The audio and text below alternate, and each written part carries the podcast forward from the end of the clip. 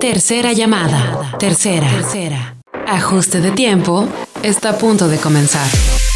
Ponte al tiro, prende el carbón y ponle Jorge al niño con el sol. Jorge Torres Bernal, en Éxtasis Digital. Ajuste de tiempo, segunda temporada.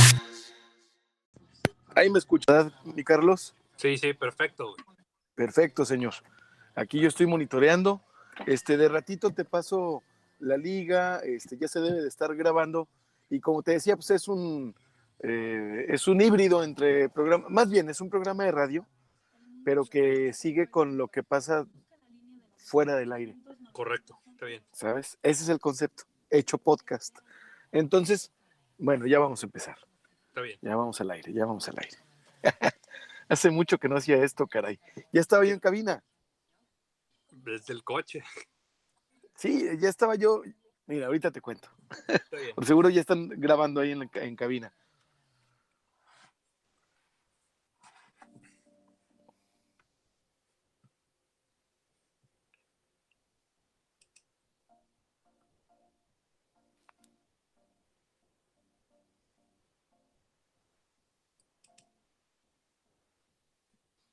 Y, bueno, ahora, ahora ya estamos al aire, pero nuevamente, nuevamente, sí, ahí sí estamos al aire, ya estoy monitoreando. Hola, Ángeles, extrañando cabina. Buenas tardes, Tavo.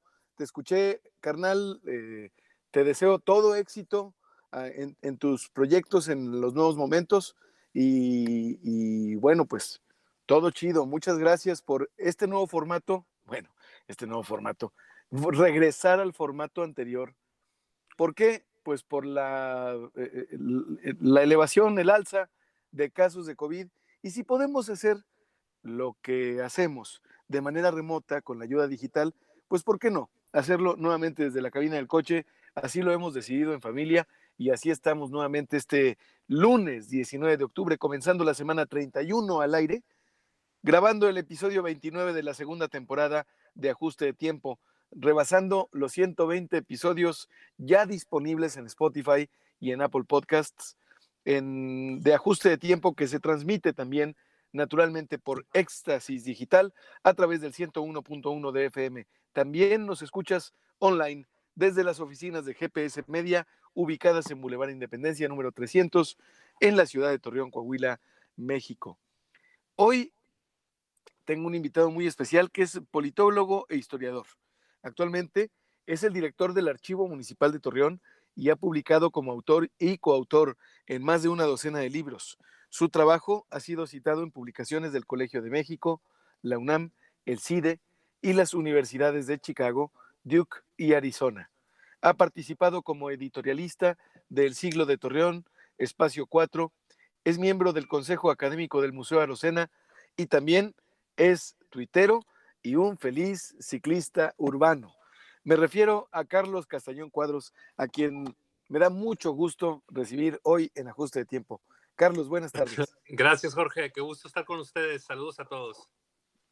Muchas gracias, muchas gracias, mi querido Carlos. Y bueno, pues recordándole a, la raza que nos está escuchando que nos puede mandar un mensaje al 87 1387 5500 o al WhatsApp de los adictivos, el 8711 05 1085, donde les puede mandar, pues sí, mándeles nudes o mándeles lo que quiera ahí, mándeles un saludo, mándeles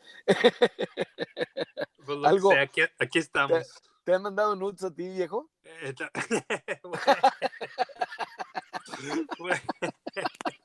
te agarré, te agarré en curva. pues es cotorreo, es cotorreo, mi querido Carlos.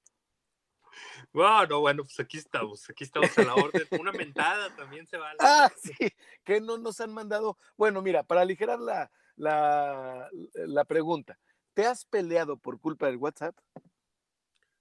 Pues, pues sí. ¿Sí?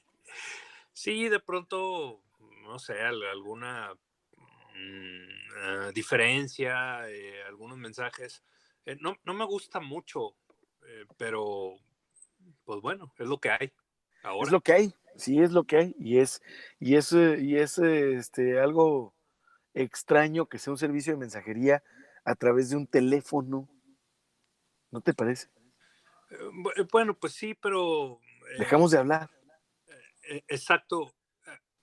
Por un lado, a veces pienso que se pierde mucho tiempo en, en las redes sociales, en, en, el WhatsApp y todas estas cosas. Está, me da la impresión de que están sobreestimadas.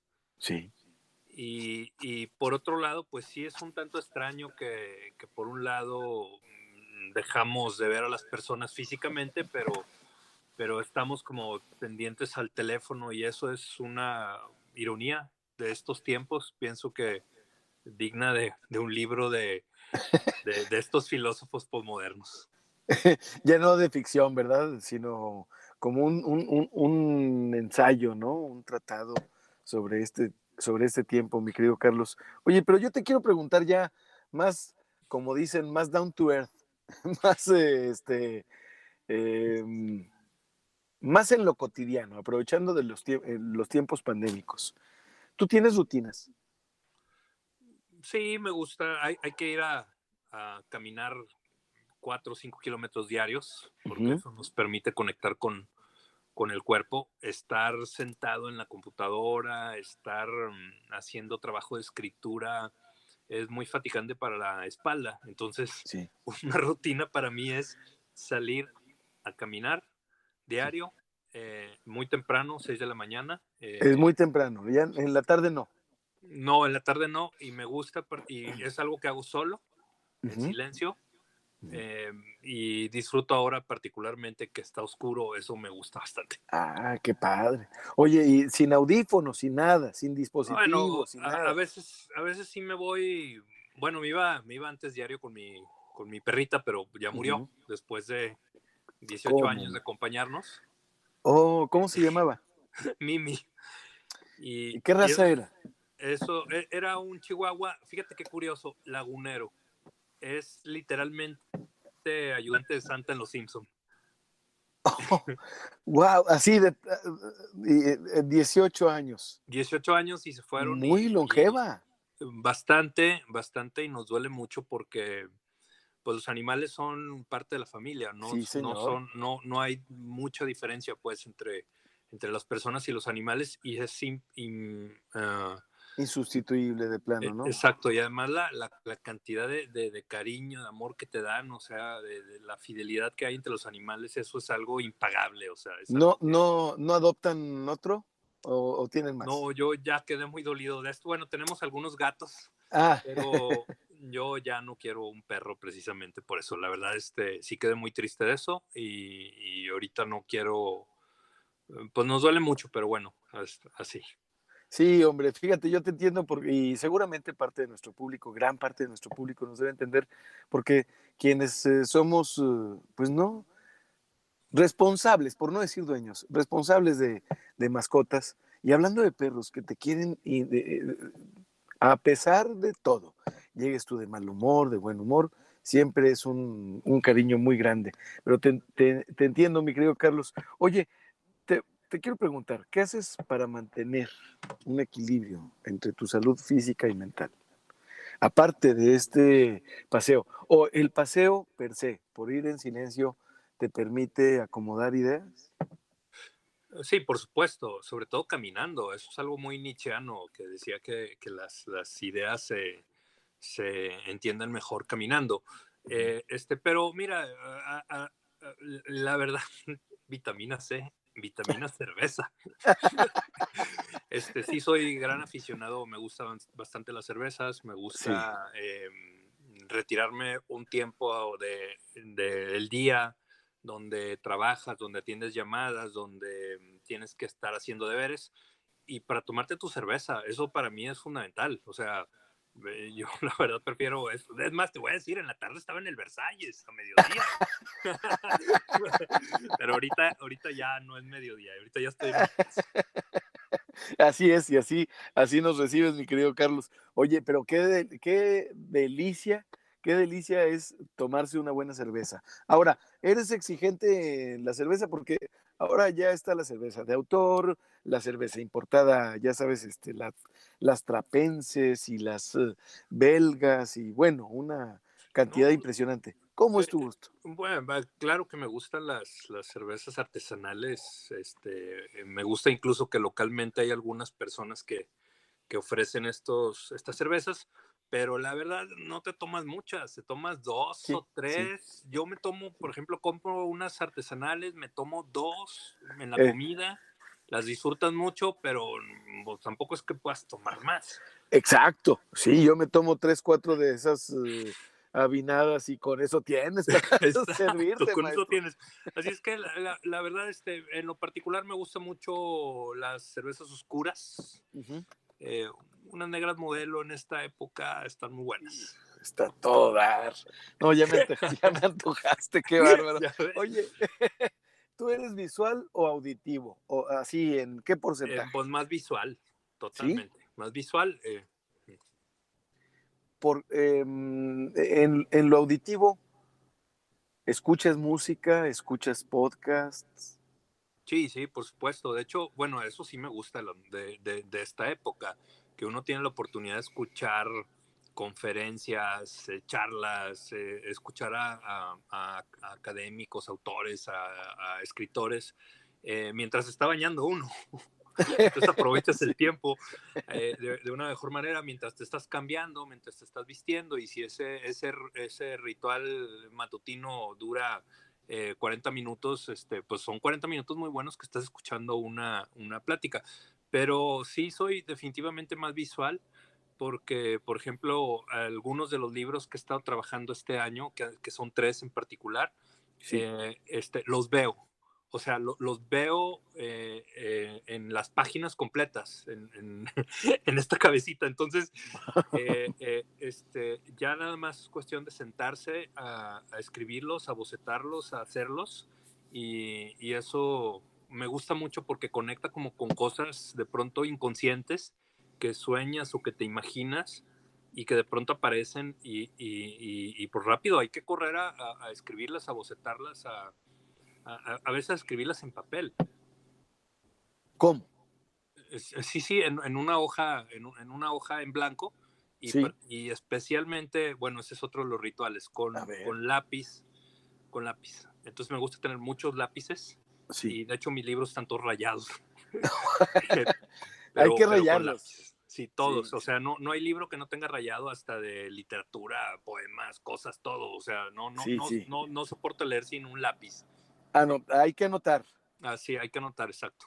¿Intentas tú, este, algún, has intentado leer o lees en formato digital? Sí, leo mucho en formato digital, eh, pero sobre todo eh, me gustan los libros físicamente, de hecho tengo una buena biblioteca. Eh, eh, este, a lo largo ya de, bastantes años he estado haciendo mi biblioteca y, y, la verdad aprecio más mis libros físicamente, pero no desdeño para nada lo digital. De hecho tengo una biblioteca digital en, mi, en, mi, en mis dos computadoras este, con las cuales trabajo. Fíjate, entonces ahora estoy viendo, estoy viendo tu biblioteca que está eh, detrás de ti. Pues, Qué padrísimo, parte, parte un poco, un poco por acá. No, hombre, por acá y, así. Eh, es, este es fascinante platicar con quien no tiene los libros como un souvenir en casa, sino como un objeto al que se le aprecia, que se le utiliza, al que se le, al, al que regresas, que, en el que anotas vaya, el, libro, bueno, cuando el formato digital tenga el olor de un libro, yo creo que va a tener más éxito, ¿no? sí, sin duda, ¿no? El, olor, la textura, como eh, e, eso, eh, el olor a celulosa, en realidad eso es ¿Sí? lo que huelen los libros. A celulosa. A los, árboles, por decirlo de alguna manera. Y a tiempo también, y al olor que se impregna, sobre todo en los libros heredados o en los usados, el olor que se hereda de las casas en donde estuvieron Sí, por supuesto. Eh, y en ocasiones te diré que hasta te encuentras cosas en los libros usados o en los libros de viejo. Eh, Pequeños tesoros. Eh, sí, sí. Oye, mi querido Carlos, vamos a ir a un corte y vamos a aprovechar para que nos regales tus redes sociales. ¿Cuáles son? En Twitter.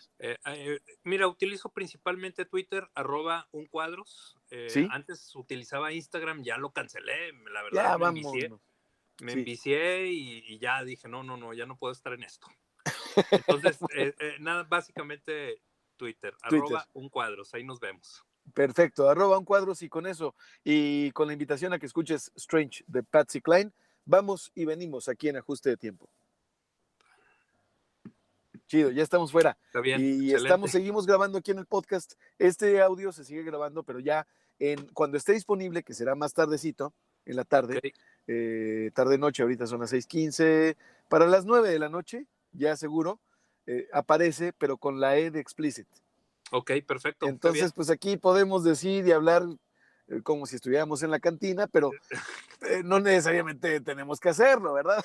Bueno, bueno, ya habrá tiempo. Esperemos que, que el año que entra nos dé la oportunidad de, de- Sí, hombre. de presentar algunas cosas en, en ciertas cantinas de Torreón. Oye, sí, hombre. A ver, ¿cuál es tu cantina? Este, digo, sin, sin, sin temor a que se sienta ninguno. Un ranking así de volada que me pudieras decir en Torreón, o que me pudieras decir, a ver, Torreón Gómez Lerdo, o no sé, o Sí, sea, sí, sí.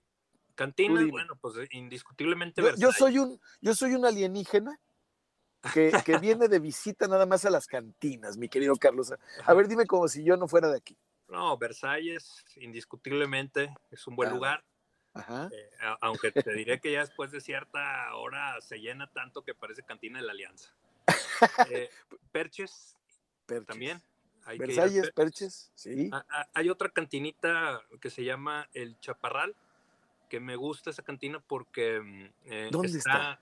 en la avenida Aldama y Aldama y debe ser, ay Dios, Hijo. no sé si Leandro Valle, Leandro Valle por ahí. Ah, sí, señor. ¿Cómo no? una esquinita. Me, me Sí. gusta mucho esa cantina porque antiguamente pues era una vil piquera y ahora es una buena cantina. Oh, Está, excelente. Entonces, eh, eh, esa, esa cantina me gusta.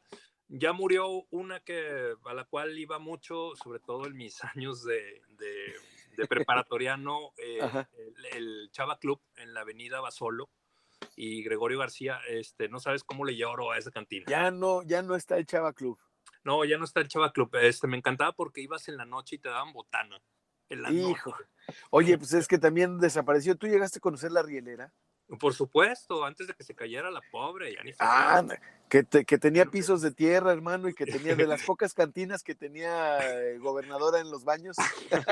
se la llevó, fíjate que, que, que, qué chistoso, se la llevó una lluvia en Torreón. Llovió un chorro y se desplomó, el, el techo se colapsó. Santa Entonces, cachucha. Eh, fíjate que en esa esquina había cuatro cantinas, Sí. de, de las cuales ya nada más quedan dos.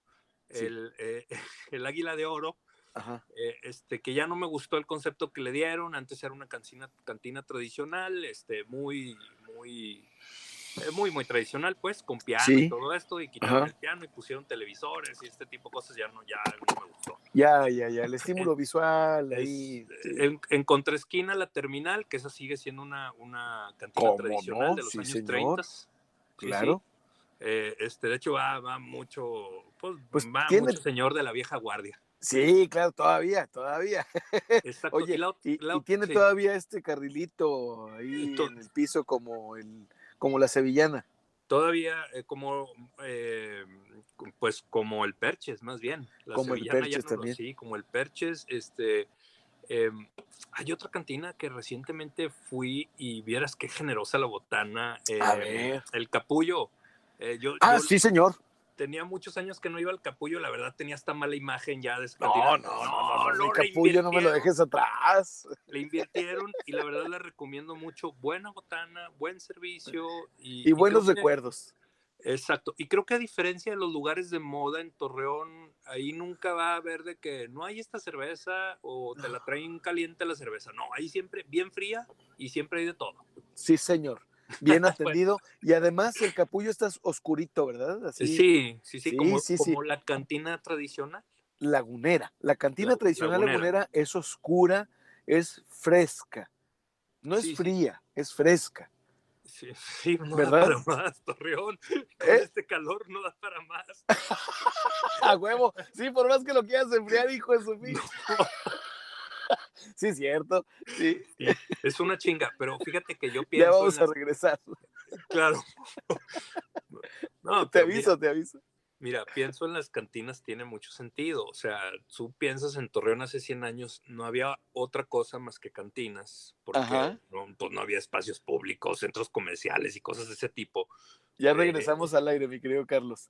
es que estamos platicando. Síguele, síguele. Entonces, no había estos grandes espacios. No, y, y, la cantina tenía la función en Torreón de espacio público. Entonces la gente iba y hacía negocios en la cantina, iba a comer. la eh, política se hacía en la cantina. exacto, y era algo muy natural y muy normal. La botana, entonces...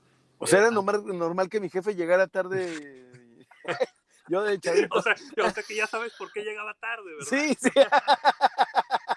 Estaba en la cantina. No, esa es true story, ¿eh? E, es cierto, es cierto. Sí, no, es cierto, es, una, es, que es una costumbre eh, lagunera porque no hay muchas cosas, o sea, somos una ciudad sencilla, pero a, cambio lo que tenemos son pues estos espacios donde nos reunimos a platicar o simplemente yo a veces voy solo, me tomo unas cervezas y, y, ya, me, regreso a mi casa, punto.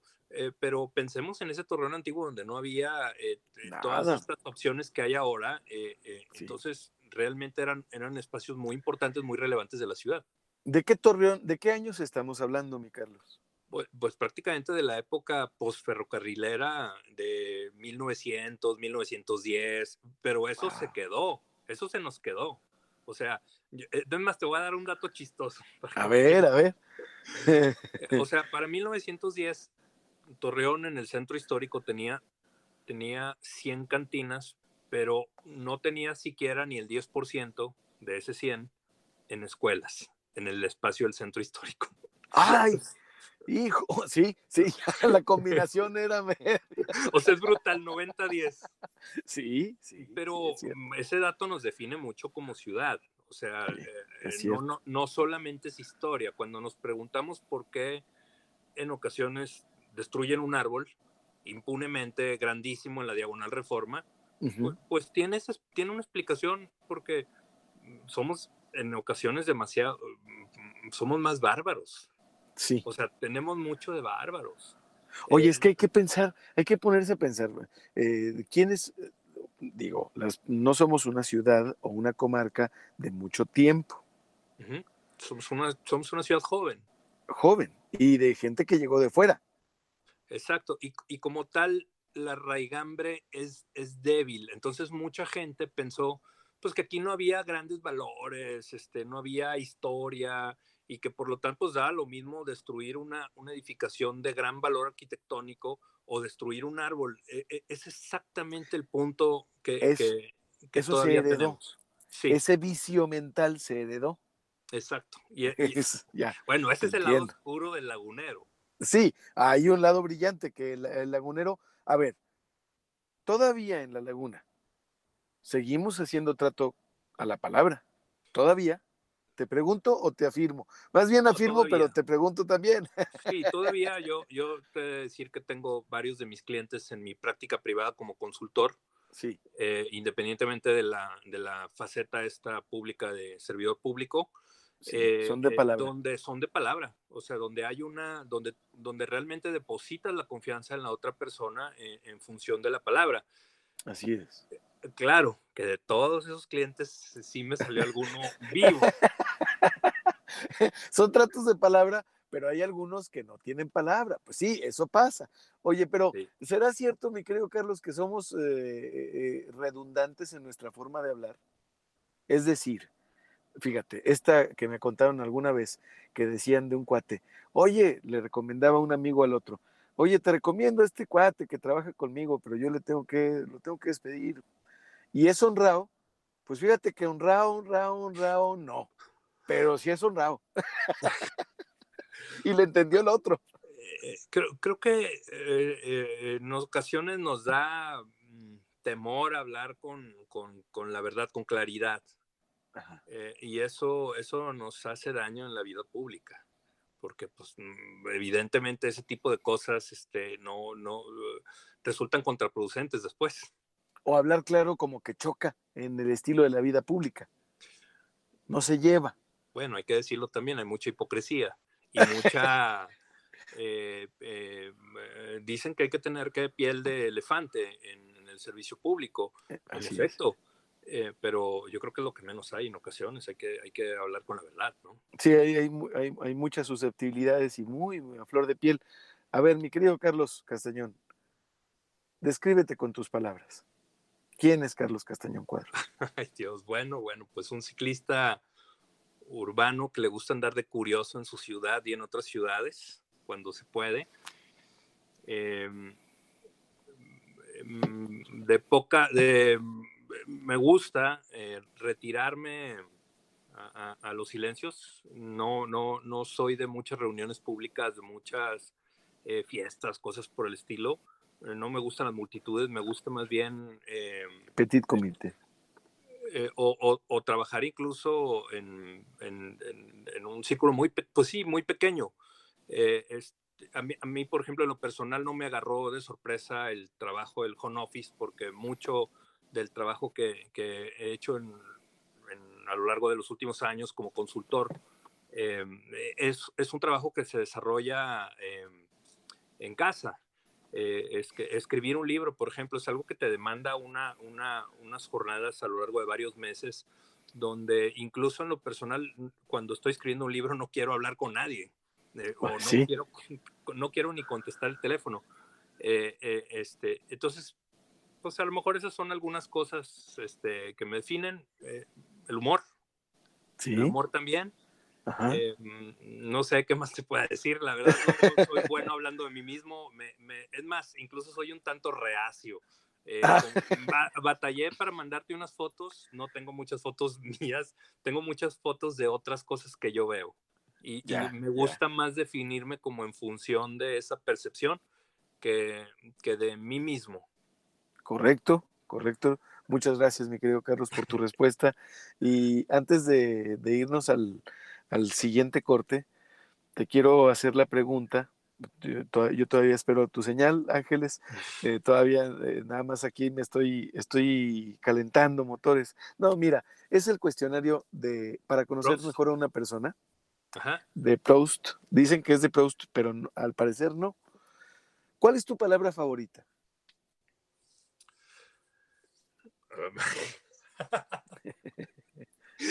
Ay, bueno. Eh, eh, Dios santo, no, no sé cuál palabra favorita, no, tengo, no. La que te venga a la mente ahorita, en este momento. Chingao. es que eh, esa palabra se aplica para muchas cosas. Para todo, man. Para todo. Es, universal es yo, es un, es una yuca, como decían acá en la baraja. Oye, sí. ¿Cuál es la palabra que menos te gusta? No, no se puede. Eso, eso es. ¿Qué es lo que más te causa placer?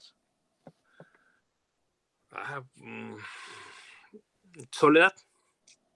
Órale. ¿Qué es lo que más te desagrada? No ser directo.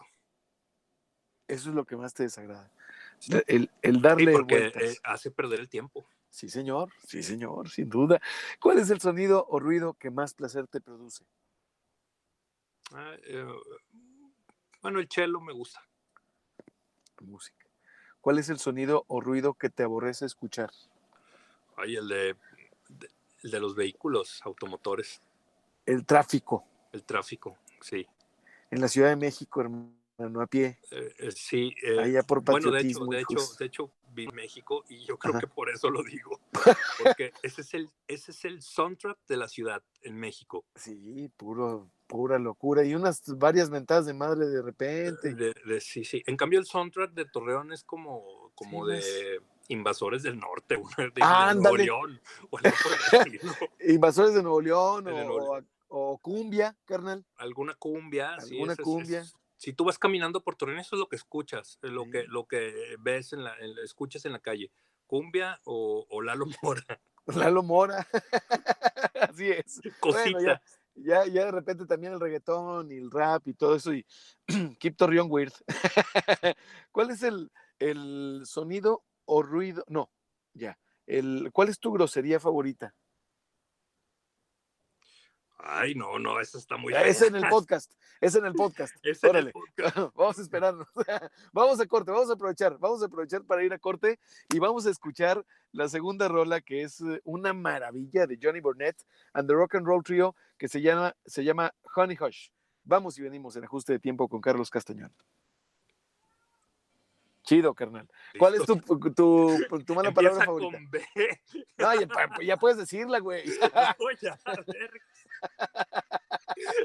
Sí, es que, es que se aplica hasta en algo bueno y en algo malo. en Sí, algo también es ambigua, además. Es ambigua como la verga.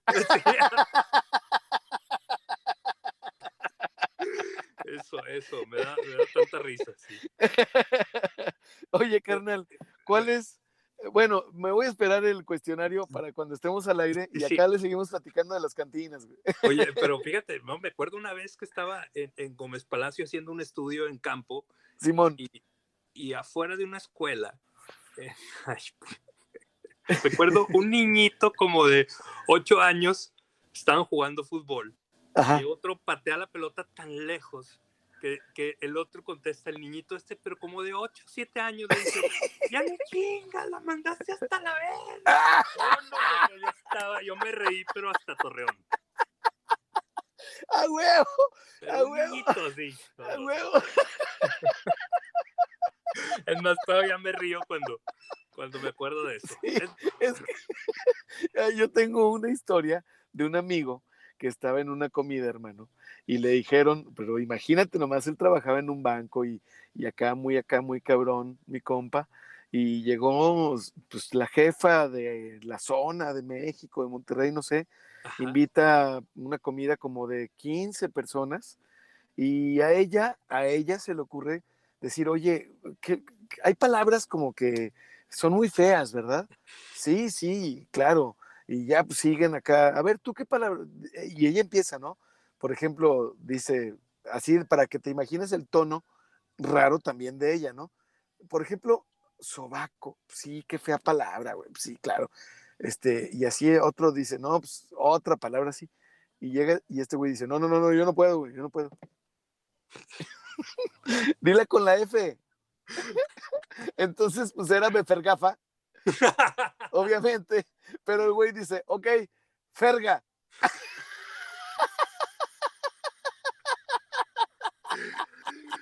No, no, Bueno, eh, a- no, aunque, ¿sabes? enmudeció el También, palenque, mano. pues, totalmente, pero fíjate. Lo, lo que son los tiempos, Jorge, porque Sí, sí, a- mi Carlos. ahora es una palabra mm, excesivamente normal, abusivamente normal. Antes no. Pero en los noventas, o sea, como que ya la cosa cuando era mayúscula iba a esa palabra. Sí, pero antes había otras tres o cuatro antes de llegar a esa. claro. Y ahora claro. ya no hay tres o cuatro, ya nomás hay esa. Y ahí de entrada. Sí, de entrada. Si hay un ca- bueno, en los ochentas eso era impronunciable, eso era digno de albañiles y de las cantinas, No, sí, pero, hermano. pero no se publicó públicamente nadie decía esa palabra, nadie la escribía. Nadie. No, no, Como no. tampoco, como tampoco las, las, las mujeres decían güey, güey, No, nunca. a- bueno, y ahora es universal. Es universal el güey De- de- y, de- ha cambiado todo. Eh, Exacto, decía Carlos Monsiváis que es el cabroñol, no es el español. El Entonces, cabroñol. Hablamos, hablamos el cabrón. de- oye, de, de hecho a mí se me hizo muy chistoso hace a- a- algunos meses que agarraron a un criminal en, en allá por Silao, por León, por allá, y hablaba puro cabroñol. Hablaba Puro nada cabroñol. cinco palabras. O sea, cinco palabras. Ahí vamos de regreso, minutos. maestro. Ahí vamos de regreso. Sí. Y de puro cabroñol, Sí, sí, un tal, un tal marro, un tal, bueno, El- ese cuate, el marro. pero hablaba, tenía un español de cinco palabras y para mí era impactante ver cómo se podía hablar en, cómo podía hablar cinco minutos con cinco palabras. Es- y Era el, que, el cabroñol que decía Carlos Monsiváis. Ya regresamos al aire, mi querido Carlos Castañón. Oye, qué bárbaro, maestro. A ver, entonces me estabas platicando. Cinco palabras, ahora, impronunciables, Y, naturalmente. es- e- exacto, e- e- y ahí están O sea, corta, cortasariano, pero al revés.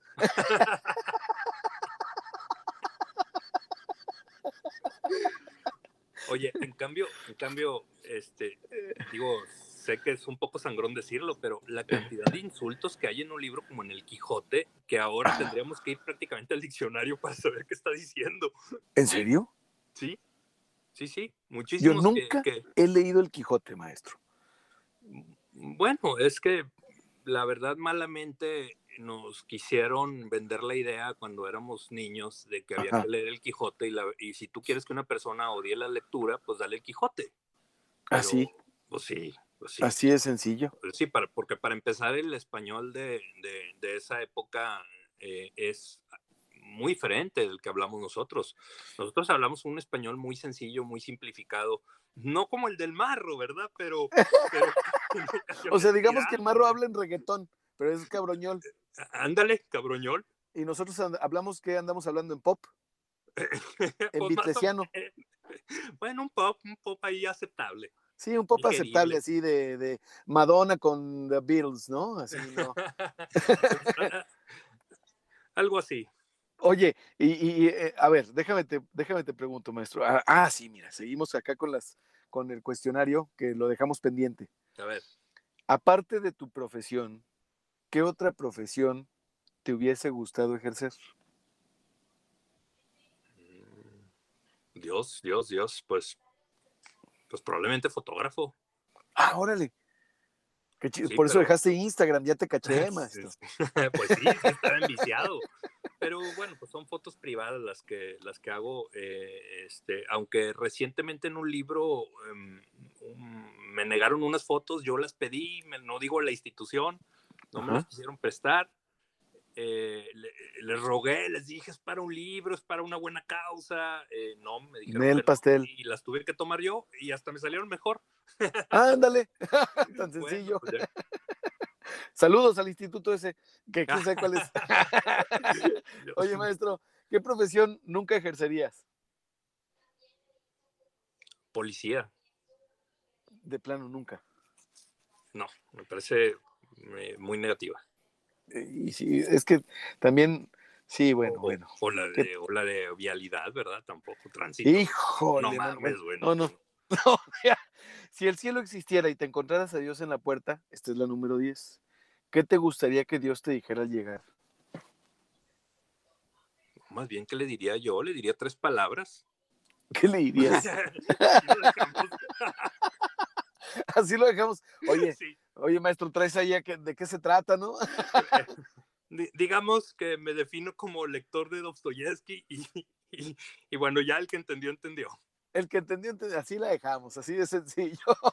Oye, eh, a ver, te quiero, quiero preguntarte más sobre, sobre las cantinas porque me parece bien interesante, la neta. Porque sí hubo este tiempo, sí existió este tiempo y todavía, hoy en día, una, existe una clase política que generacionalmente vivió y ejerció la política en las cantinas. Una clase comerciante privada que vivió y ejerció sus negocios en las cantinas. O sea, era lo común, Carlos. Pero eh, esto tiene que ver también con la botana, o sea, era como un antes de llegar a casa, o cómo, está, cómo era la costumbre. No, era, era parte de la vida cotidiana. Eh, eh, eh, la, literalmente se comía en la cantina. Tú te reunías con una persona, ahí, ahí este, botaneaban, te daban de comer. En, las botanas antes eran muy generosas, no, sí. no son psicológicas como las de ahora, ¿verdad? sí, así es, de, de que se saca el, la tele el que, el, el que le toque el camarón. Ándale, sí. Sí, el camarón, caldo de camarón, este, pues sí. Sí, pues sí, maestro. Oh, sí, puro. sí, entonces la, eh, la, cantina pues es un ambiente donde, donde de manera más relajada eh, se va a arreglar algo importante, algo formal, en un ambiente informal, donde permite a las personas conversar de manera directa, de manera abierta, eh, este, y esto, esto creo que es un ambiente mucho más propicio que esa formalidad de una oficina, de, de un lugar. Sí, Ahora, caray. también pensemos, pensemos en el Torreón Viejo. Sí. Pues, pues, no, no es que vayas y te veas en el hotel fulano de tal o en el lobby o en, en una oficina, este, en un edificio, ¿no? No, no era un lugar a, público. Aquí no hay esa sofisticación.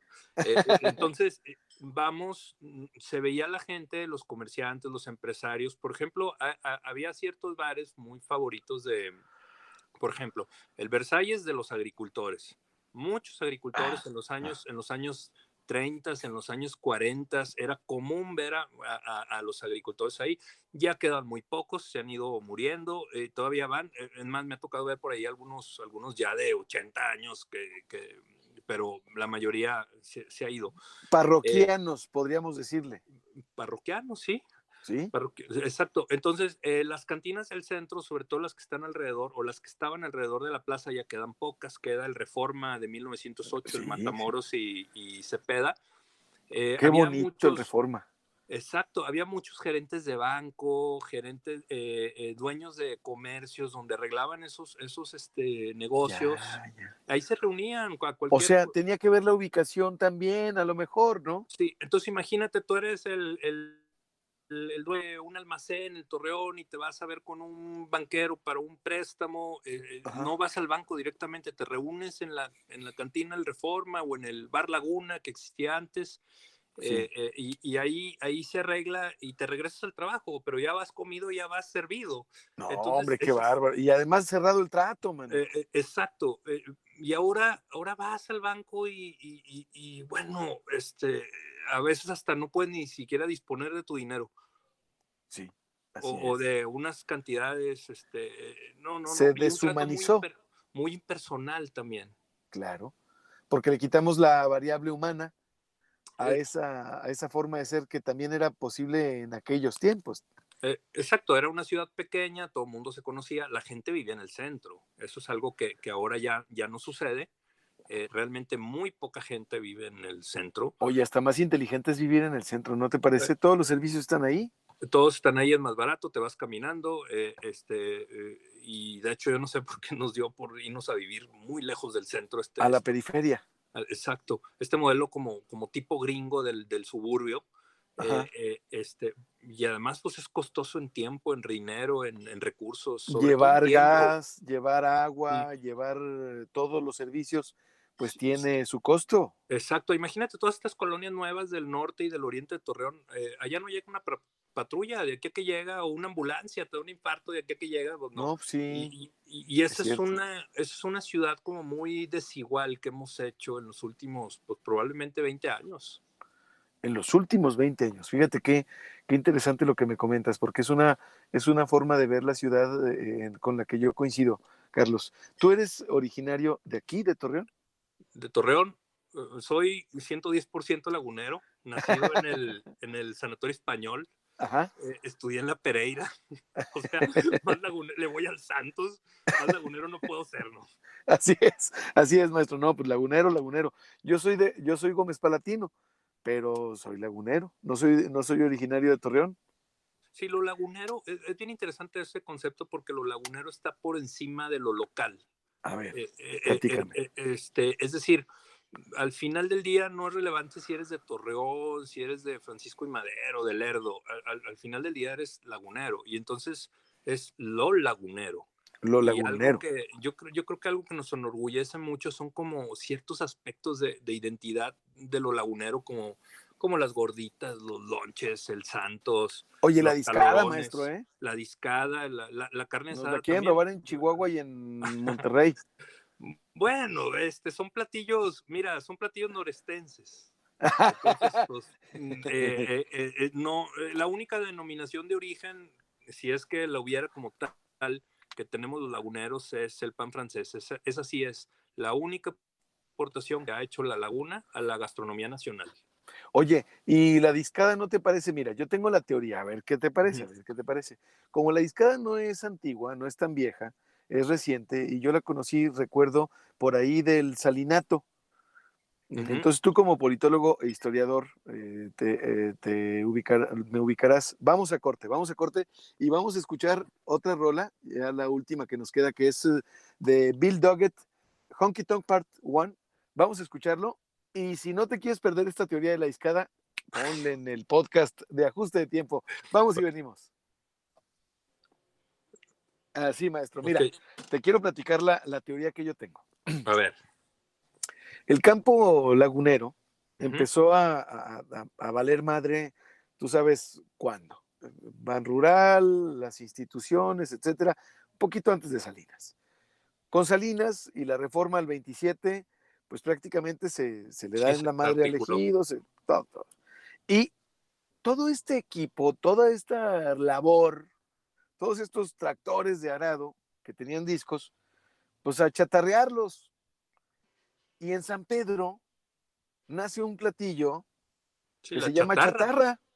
La chatarra, que es la discada, sí. Y es la discada. Entonces, yo digo, chinga, pues por razones político-históricas, sí. podemos ubicar en la comarca lagunera el nacimiento de la discada, que no se dan esas razones o de tanto impacto en Chihuahua o en Monterrey. En Monterrey ni a putazos que se iba a dar eso. O sea, yo creo, yo creo. O sea, por. por No, no, no, no. La discada es más vieja. Eh, en, realidad, bueno, es un platillo eh, agrario, es un platillo del campo, del campo que migra con mucho éxito del campo a la ciudad, a tal punto que hoy la ciudad es la que hace la discada, no al revés. Eh, en su mayoría, hasta vas a Walmart y venden discos. O sea, eso es chistoso.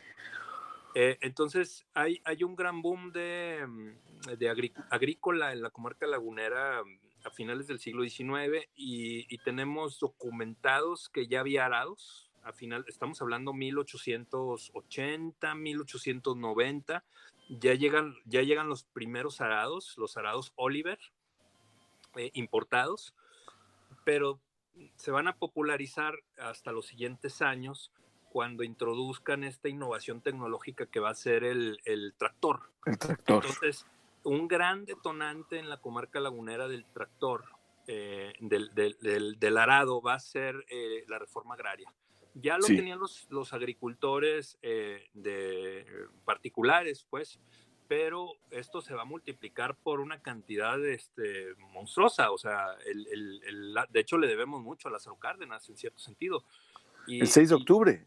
exacto. Y, y, ese, esos arados se van a multiplicar por todo el campo y va a ser la, la comida, digamos, eh, tradición, una de las comidas recurrentes en el después de la jornada, donde, a ver, pues tú traes esto y le echas, le echas al disco lo que, pues, lo que vas. Entonces cocinaban en el disco. Sí, debajo de un mezquite a la, en la labor, en la labor. Entonces adaptan, el, e, es como una especie de wok lagunero, el, el el, la discada. Entonces, desde allá viene, desde ahí lo, lo tenemos documentado. Y, y, bueno, pues es uno de los cinco, del top cinco de platillos laguneros, por Laguneros, no, pues sí, es que sí, sí, sí, hay que, hay que pelear por eso, maestro. Oye, no, pero bueno, es norestense, como tú bien dices. Y ahora, este, ¿qué otras cosas nos definen para ti como laguneros? Ah, ya vamos a regresar. Bueno, ya. Ya vamos a regresar, ya vamos a regresar para, para hacerte estas preguntas. A ver. Ahí vamos, ahí vamos. Es que, es que sí, bueno, pero mientras dime, dime, este, ¿qué es lo que tú crees que nos define? Nos define, bueno, yo creo que eh, mm, eh, lo primero, el, aunque ya no es evidente para muchos, el agua, es decir, somos, somos hijos del río Nazas, sí. Eh, este, y, y, somos unos hijos ingratos porque lo tenemos apresado, y eso ha sido profundamente negativo para, para la comarca lagunera. Eh, es decir, se ha empobrecido la laguna a raíz de las presas. Esta es una tesis, por supuesto, que contradice lo que se ha dicho en los últimos 70 años sobre el tema. Y, yo creo que ya estuvo bueno. Tenemos que, pensar en, en, dejarlo correr. Sí, sí, sí. Si el daño es, es brutal, es algo. Eh, imagínate, uno. las grandes ciudades tienen sus ríos. ¿Por qué los quitan? Claro. ¿no? Y, creo que hemos sido unos hijos ingratos. Pero bueno, el primer punto, el agua. Somos hijos del río Nazas. Hombre, qué, valioso lo que me dices, Carlos. Gracias. Qué valioso que quede grabado, cabrón. Sí. Eh, eh, eh, el otro punto es que aquí se hizo, mm, la laguna se hizo como una tierra de migrantes, Torreón particularmente, de manera, de manera más, más, y eso mm, dio como resultado mm, una especie de, de, em, una apertura entre, hacia la gente que viene de fuera. De tal manera que el lagunero, cuando, cuando llegó, se bajó del tren, a las pocas horas ya era de aquí. ¿Por qué? Porque la gente no lo rechazó. No hay el prejuicio de una ciudad como Guanajuato, como Saltillo, como, este, Durango. como Durango, ¿no? Este, donde están dormidos ahorita, ¿no? Ah, no te creas. los dos, ¿eh? Los de, Saltillo y los de Durango. Eh, este, excepto en la laguna. Saludos. Sí. ya vamos de regreso, maestro. ya vamos, ahora sí. ahora sí, ahora sí. Sí. sí, mira, aquí está la cortinilla.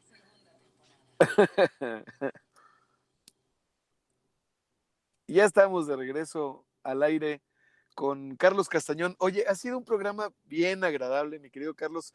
Muchas gracias, por, por, aceptar la invitación y ojalá que no sea la, la única vez que estés con nosotros en ajuste de tiempo.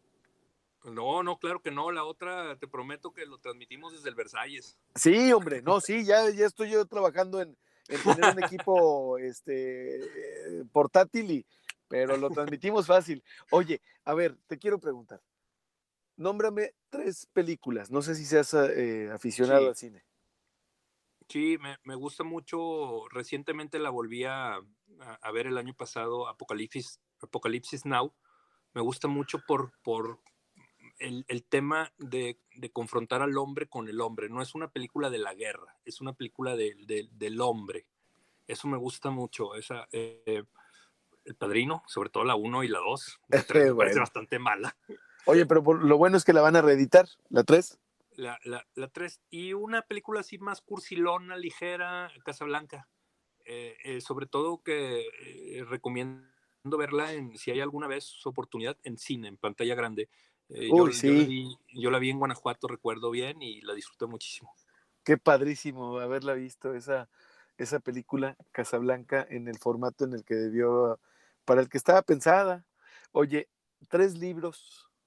Tres libros, bueno, ay, pues mira, eh, la, la, la, verdad la pregunta se me cae gorda, pero bueno, pues me gustan mucho los libros de George Steiner. Tengo la mayoría de sus libros. Gramáticas de la Creación me parece un libro eh, importante, un libro que me, que me, gusta a mí. No quiere decir que recientemente eh, leí, leí Coriolanum de Shakespeare.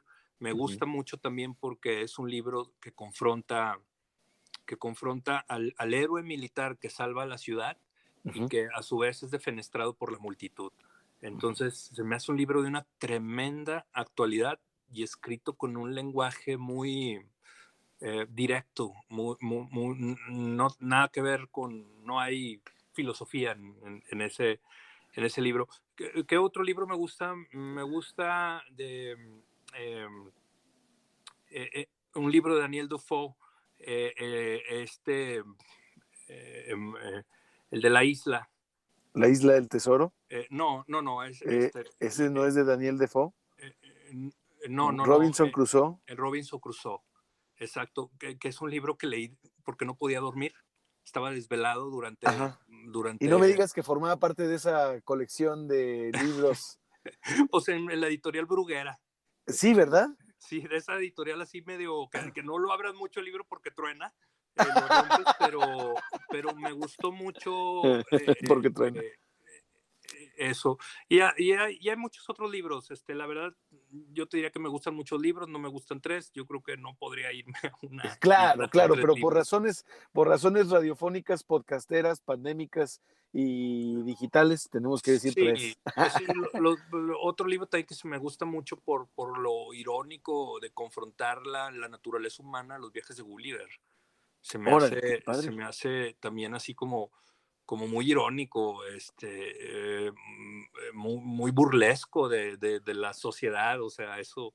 Qué padre, qué, qué, padre que nos menciones estos títulos porque nadie nos ha mencionado, todos los conocemos y pocos los hemos leído o releído, mi querido Carlos. A ver, te quiero preguntar ya para antes de irnos, tres canciones. Tres canciones, Dios santo, este,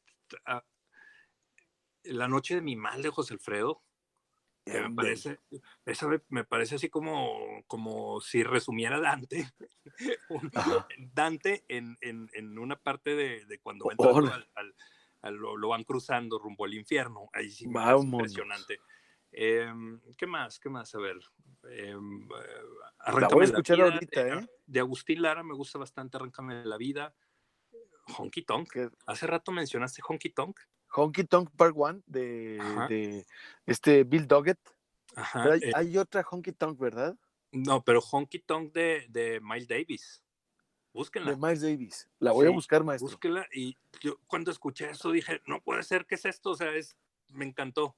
Órale. Me parece algo, sí, búsquenla. Qué. Así como, la voy a buscar. Ajá. La voy a buscar sin duda. Oye, te quiero preguntar, a ver. Maestros, tres maestros, Carlos Castañón. Tres maestros, bueno, yo creo que durante, ay Dios, pues no sé si sean de verdad o de, de bueno, el profe Aspe como buen lagunero y buen, buen exalumno de la Pereira, eh, me enseñó a escribir con base a la vergüenza, es decir, eh, eh, realmente a mí llegó un punto que me, me, avergonzaba no, no saber escribir español y tuve que aprender y el profe Aspe fue, fue para mí una, una gran influencia. Eh, yo creo que cuando te agarran muy joven, eh, eh, estás todavía más abierto que cuando, cuando ya eres más viejo. Sin duda, sin Pero duda. el profe Toño Aspe, me, eh, el, el, perdón, el profe, profe Toño Álvarez también en la Pereira fue alguien que nos enseñó a leer con otros ojos los libros, eh, con los ojos de la pasión. Y, y, eso, eso a mí me, me, impactó mucho porque fue una, yo, yo empecé a leer ya de manera tardía en la preparatoria. Eh, este, ¿Qué hice en la infancia? Pues jugar videojuegos. Pues sí, lo que hace un niño, y, lo que hace uno y, en la infancia. Entonces, pues en, en, realidad empecé muy tarde, pero no me arrepiento. Creo que he tratado de compensar el tiempo perdido leyendo eh, bastante. Qué padre, qué padre. Oye, a ver, si tuvieras, ya por último, mi querido Carlos Sí. Castañón, si tuvieras tú uno- un dispositivo que te permitiera irte a tres lugares específicos con tres personajes específicos de la historia, ¿a qué tres lugares te irías? ¿Con quiénes? Bueno, definitivamente la Florencia de, de Leonardo. Eso Ajá. yo creo que, yo creo que me, me- nada más de pensarlo me dan ganas de llorar. Ay, De, lo, de lo impactante que sería ese mundo. Eh, ¿qué, qué otro personaje me parece? eh, mm, mm, mm, eh, bueno, aquí en México, a ver, vamos para no irnos tan lejos con, ciertos. Bueno, uno, uno de la historia, y esto conste que es una broma, pero alguna Ajá. vez la hice y la persona no le cayó nada bien. A ver, dime, dime. Judas Iscariote. Ah, no, no, no, pues ¿qué tiene? Qué interesante. Ah, eh, Qué eh, interesante. este, y que, ah, bueno, y eh, aquí en México, aquí en México me parece eh, en un momento de Con Judas. sí, con Judas. Yo cuando dije eso, la pobre persona casi se desmaya en, un- en un curso en el Me quedé TEC de pensando y dije, Monterrey. mira, y luego todavía te vas de copas, te vas al gallo de oro. Con las monedas le dices, espérate, carnal, no, no, no te suicides, espérate. ¿Qué, Vamos qué a otro, chupar. qué otro, qué otro personaje? A ver, pienso. mm, ah, eh, definitivamente no pensé en estas cosas, no, no suelo pensar en eso. A ver, un momento político de México. Este es el tercero. Plutarco Elías Calles, definitivamente. Órale, órale, ya más o menos nos vamos perfilando. Sí. Mi querido, mi Bueno, querido es Carlos. estoy echado a perder. Yo digo, me gusta la política y pues no se vale, ¿verdad? Oye, pero quedamos emplazados. Ya se nos ha terminado el tiempo. Recuérdanos, por favor, tu cuenta de Twitter. Es Arroba- arroba un cuadros. Arroba un cuadros. Gracias, Jorge, este, por la invitación. Eres muy amable. Lamento no haberte atendido inmediatamente. Disculpa. No, hombre, no, no, no, señor, señor, estoy a, estoy a tus órdenes y yo te agradezco eternamente que hayas atendido nuestro llamado y que hayas estado en este episodio número 29 de Ajuste de Tiempo. Carlos Castellón Cuadros en Ajuste de Tiempo. Muchas gracias y gracias eh, Ángeles, gracias eh, Éxtasis Digital, gracias a ti por escucharnos. Listo, maestro. Bueno, pues hasta, Terminamos. Ay, Dios, qué pena, Jorge. Oye, no, es algo- chingoncísimo, chingoncísimo. No, Gracias, pues, Ángeles. a, a la orden. Que estés muy bien. Te mando un Gracias, viejo. Hasta luego. Igualmente, hasta Adiós. luego. Bye bye. Ajuste de tiempo se transmite de lunes a viernes de 6 a 7 de la tarde por Éxtasis Digital. Jorge Torres Bernal en Éxtasis Digital. Ajuste de tiempo, segunda temporada. Una estación de GPS Media.